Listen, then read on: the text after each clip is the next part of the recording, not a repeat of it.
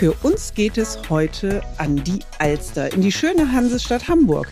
Die bekommt nämlich eine halbe Million neue Glasfaseranschlüsse von der Telekom.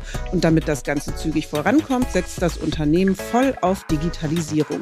Denn Bauplanung und auch die notwendige Absprache mit den Ämtern findet immer mehr digital und virtuell statt. Und damit herzlich willkommen zu unserem Telekom Netz Podcast. Mein Name ist Sandra Rohrbach. Und hier ist auch Stefanie Halle. Moin von mir.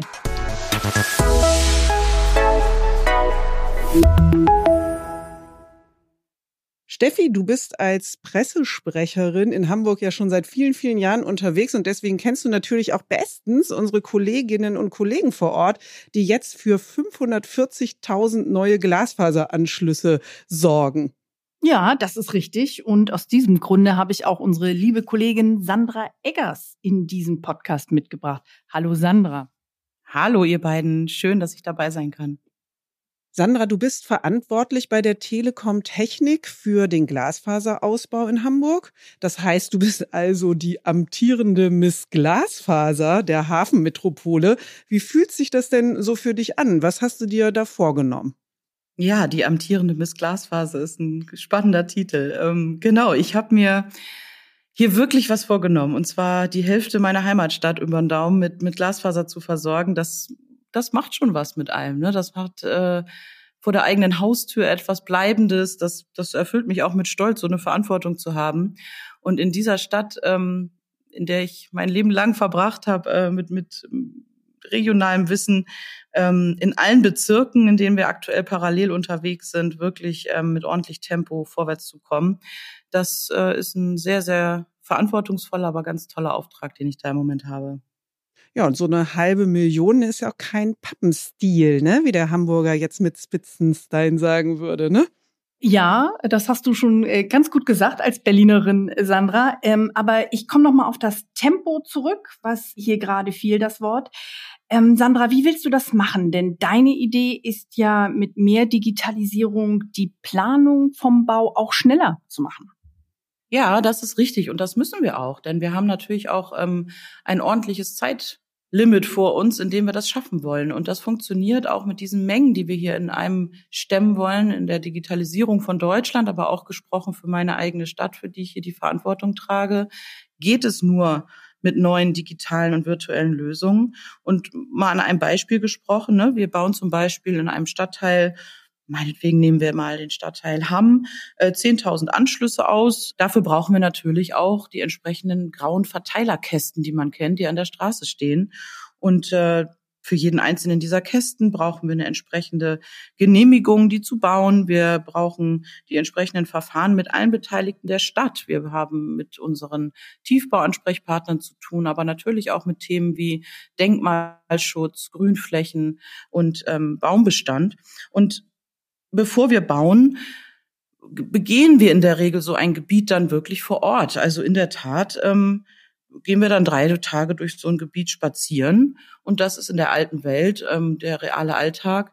Das können wir uns aber gar nicht mehr leisten, wenn wir nach vorne schauen und diese hohe Skalierung, wie man jetzt heutzutage immer sagt, ähm, stemmen wollen, weil die Mengen einfach Dimensionen annehmen, wenn wir hier vorankommen wollen, die wir aus der Vergangenheit so gar nicht kennen. Und neu können wir das eben auch digital tun.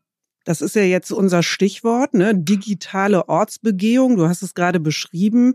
Ähm, zu dem Prozess gehört, dass man drei Tage durch so einen Stadtteil läuft, wie in Hamm, und sich das vor Ort anguckt. Und äh, das könnte aber schneller gehen, ja, ähm, und zwar digital. Wie genau stellst du dir das vor oder wie funktioniert das? Vielleicht kannst du das noch mal so ein bisschen genauer erklären.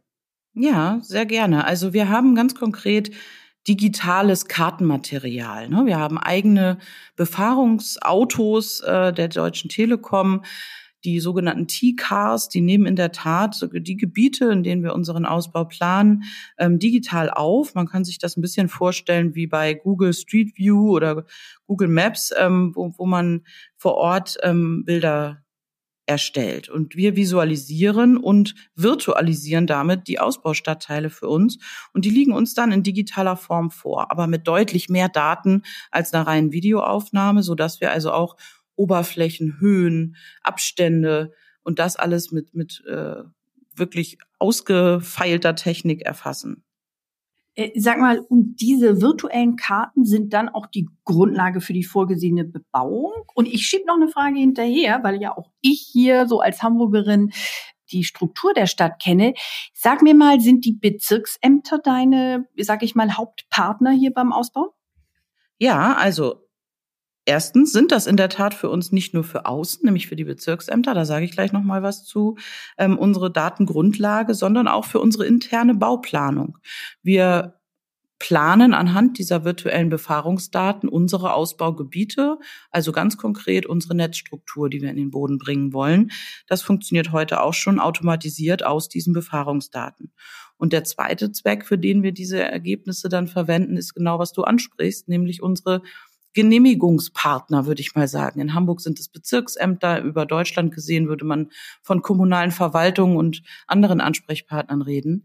Und dort haben wir natürlich auch ein Ressourcenthema, wenn wir mit einem solchen riesigen Ausbau auf Deutschland zukommen und in meinem Fall auf die Stadt Hamburg, dann brauchen wir ressourcenschonende Wege und haben gar nicht mehr die Zeit, uns mit sechs, sieben, acht oder zehn Leuten aus den verschiedenen Verantwortungsbereichen auch unserer Genehmigungsbehörden vor Ort zu dreitägigen äh, Spaziergängen zu verabreden. Also in der Tat setzen wir uns dann mit Bezirksämtern virtuell zusammen.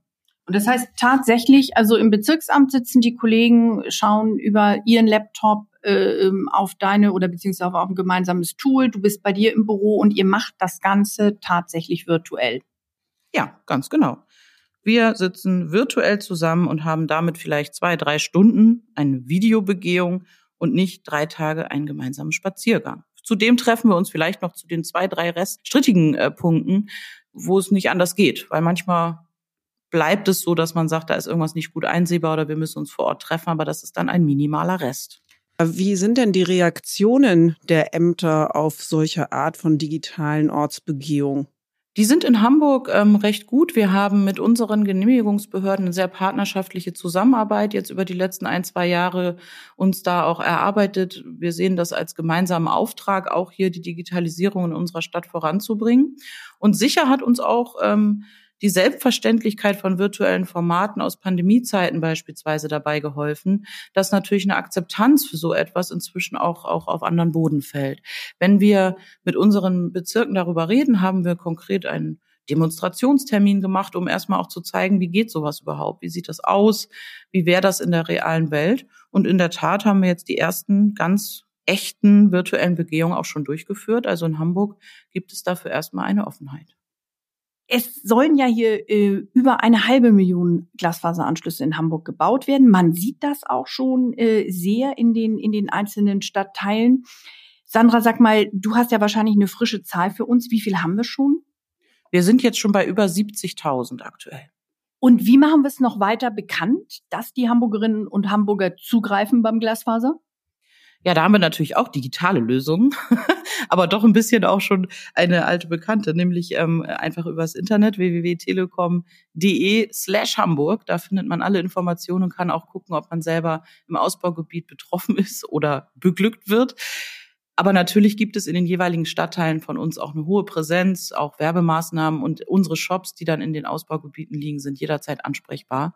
Wichtig ist aber wirklich der Hinweis, wir sind auf die Mithilfe der Bevölkerung, der Gebäudeeigentümer und so weiter hier auch stark angewiesen. Denn wir können das Glasfaser erstmal in die Straße bringen, aber um in die Gebäude zu kommen und wirklich kostenfrei in unserem Ausbaufall dann auch bis in die Wohnung und in den Keller zu versorgen, brauchen wir unbedingt auch die Mithilfe von allen, die da interessiert sind. Ja, danke, Sandra. Das sind doch nochmal gute Tipps gewesen. Und wir finden, Steffi und ich, dass du den Titel amtierende Miss Glasfaser Hamburg zurecht trägst. Ne? Absolut. Und, und, wir drücken dir beide die Daumen, dass äh, das mit dem Thema digitale Baubegehung auch gut weiter vorankommt. Ja, vielen Dank euch zwei. Ich trage den Titel auch gerne und mit Stolz. Danke euch. Und wir danken euch, liebe Zuhörerinnen und Zuhörer, dass ihr mit dabei wart heute. Schaltet nächste Woche gern wieder ein. Wenn ihr Fragen oder Anregungen habt, dann gerne unter podcast.telekom.de. Wir sagen Tschüss aus Hamburg, macht's gut, bleibt gesund. Tschüss. Tschüss aus Hamburg.